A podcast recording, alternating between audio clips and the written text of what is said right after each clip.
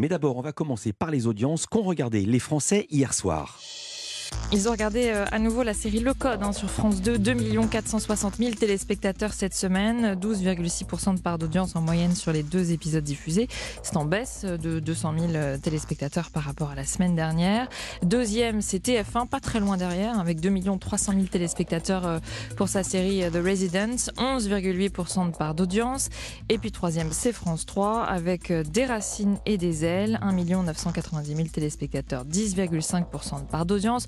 Je vous donne quand même le score d'M6 qui diffusait euh, une nouvelle euh, soirée de Qui veut être mon associé, qui avait fait un bon démarrage, un très bon démarrage même la semaine dernière.